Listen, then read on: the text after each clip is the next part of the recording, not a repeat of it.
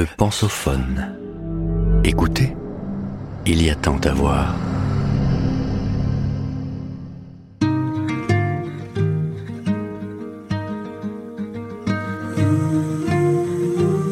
Spinoza, La joie par nécessité. Par Jean-Christophe Blondel, professeur de philosophie. Épisode 1.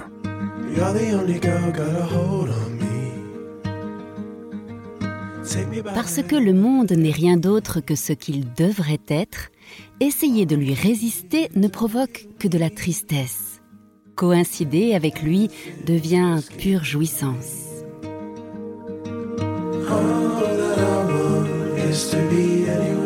A-t-on idée de ce qui se trouve sous l'apparence des choses? Sans doute ne se pose-t-on pas quotidiennement la question. Pour autant, des hommes se la posent et elle ne date pas d'hier. Dans l'Antiquité déjà, on se demande ce qui, au-delà des éléments connus, l'eau, le feu, la terre, l'air, pourrait constituer l'élément fondamental, la quintessence du monde, ce à partir de quoi tout le reste advient, ce qui soi-même ne vient de rien d'autre que soi.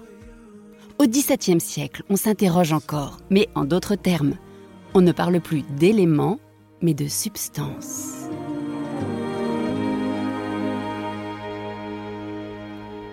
Prélude Quelle est la substance du monde?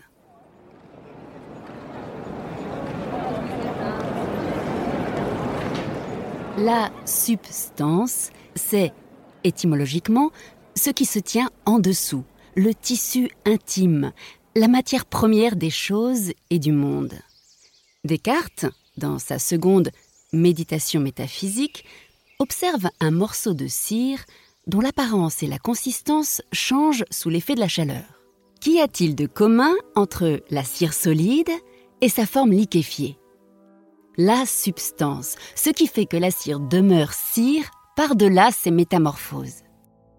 Descartes appelle cela la substance étendue, c'est-à-dire la matière dans sa globalité, indépendamment des formes qu'elle prend localement. Notre corps est lui-même de la substance étendue, évidemment.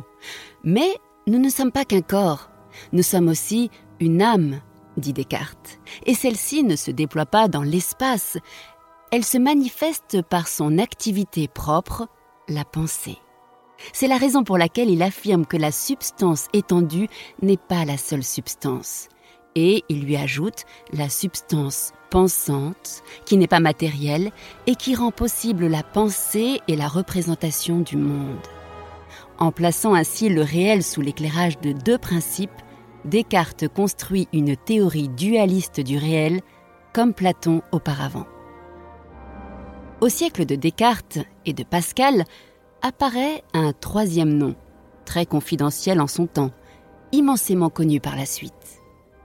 En Hollande, vit en effet un jeune penseur dont la famille, d'origine portugaise, a migré vers Amsterdam. Il a 18 ans le jour de la mort de Descartes. Il s'appelle Baruch Spinoza et va, mine de rien, produire une de ces révolutions philosophiques comme l'histoire de la pensée en connaît peu.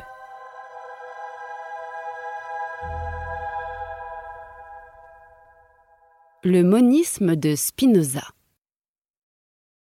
ce jeune homme est en quête d'unité, et le système qu'il va construire peut donc être considéré comme un monisme, c'est-à-dire une pensée qui se fonde sur une seule et même substance pour comprendre toutes les formes présentes dans le réel. Mais alors, quelle est cette substance? On pourrait l'appeler l'être, dans la mesure où, précisément, elle est ce qui se tient sous les formes changeantes. Mais pour quelqu'un qui, comme Spinoza, est profondément porté par la culture judéo-chrétienne, celui qui est, c'est Dieu. Aussi affirme-t-il que Dieu est la fameuse substance du réel. Et il précise, on peut dire Dieu, mais on pourrait tout aussi bien dire la nature, car c'est le même concept, le même être. Ainsi, Spinoza pense et c'est sans doute là son intuition la plus profonde, qu'il ne peut y avoir d'un côté Dieu et de l'autre l'univers, la nature. Il doit s'agir d'un tout, d'un seul et même être, une même substance. Si on veut entrer dans la pensée de Spinoza, on peut donc se dire que tout simplement, Dieu est tout, et plus encore. Dieu, ou l'être, ou la substance, ou encore la nature. Pour se faire une idée de la conception spinoziste de Dieu, il faut se débarrasser de tout l'anthropomorphisme superstitieux dont nous souffrons d'habitude. Pour Spinoza, Dieu n'est pas une personne, un individu. Il n'a pas de saut d'humeur, de regard ou de jugement porté sur les hommes et le monde. Dieu est. Cela suffit à le déterminer. Pourtant, si on observe plus précisément comment Spinoza décrit ce qu'il est, on s'aperçoit qu'on retrouve les deux substances qu'on a distinguées chez Descartes auparavant. Dieu est étendu, la matière, et pensée. Pour autant, Spinoza ne retombe pas dans le dualisme cartésien, car ici, l'étendue et la pensée ne sont pas des substances à part entière, mais ce que le philosophe hollandais, à la suite d'Aristote, appelle des attributs de la substance unique qu'est Dieu. Disons cela autrement. Dieu est tout et, parmi l'infinité de ses formes ou attributs, il y a l'étendue et la pensée. Mais le fait que nous nous représentions Dieu sous ses attributs ne signifie pas qu'il ne soit que cela. En réalité, ce sont les seuls attributs auxquels nous accédons. Mais Dieu en possède en fait une infinité dont l'homme n'a pas idée comme autant de dimensions auxquelles l'expérience humaine n'a pas accès, au-delà des trois dimensions que nous connaissons. Il faut donc se dire que dès que l'homme pense l'être, la nature, Dieu ou la substance, c'est la même chose.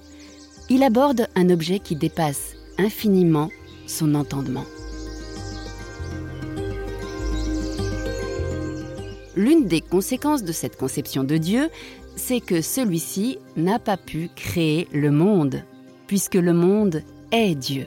Dieu étant l'être lui-même, si le monde est, il est parcelle de la substance divine, mais il ne saurait exister indépendamment de Dieu ou à l'extérieur de celui-ci.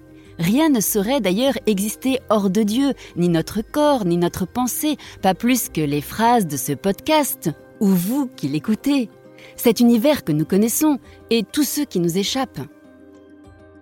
Dès lors, on peut dire que Dieu est cause de tout. Mais cela ne signifie pas qu'il soit ce qui, de l'extérieur, provoquerait tel ou tel événement dans le monde. Dieu n'est pas une personne ni une force extérieure au monde. Il n'intervient donc pas sur celui-ci. En revanche, il est ce par quoi le monde existe et ce depuis quoi on peut le comprendre.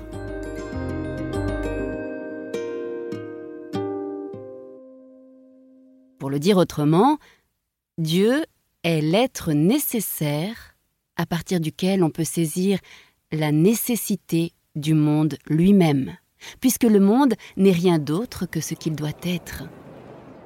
Renversons cette proposition pour la préciser. Le monde étant une des formes de Dieu, il ne peut pas être n'importe quel monde, et il ne peut s'y passer n'importe quoi, parce que tout ce qui se trouve dans le monde, y compris les événements, respecte nécessairement la forme divine. Donc, Dieu est la raison du monde. C'est ce que signifie le fait qu'il en soit la cause.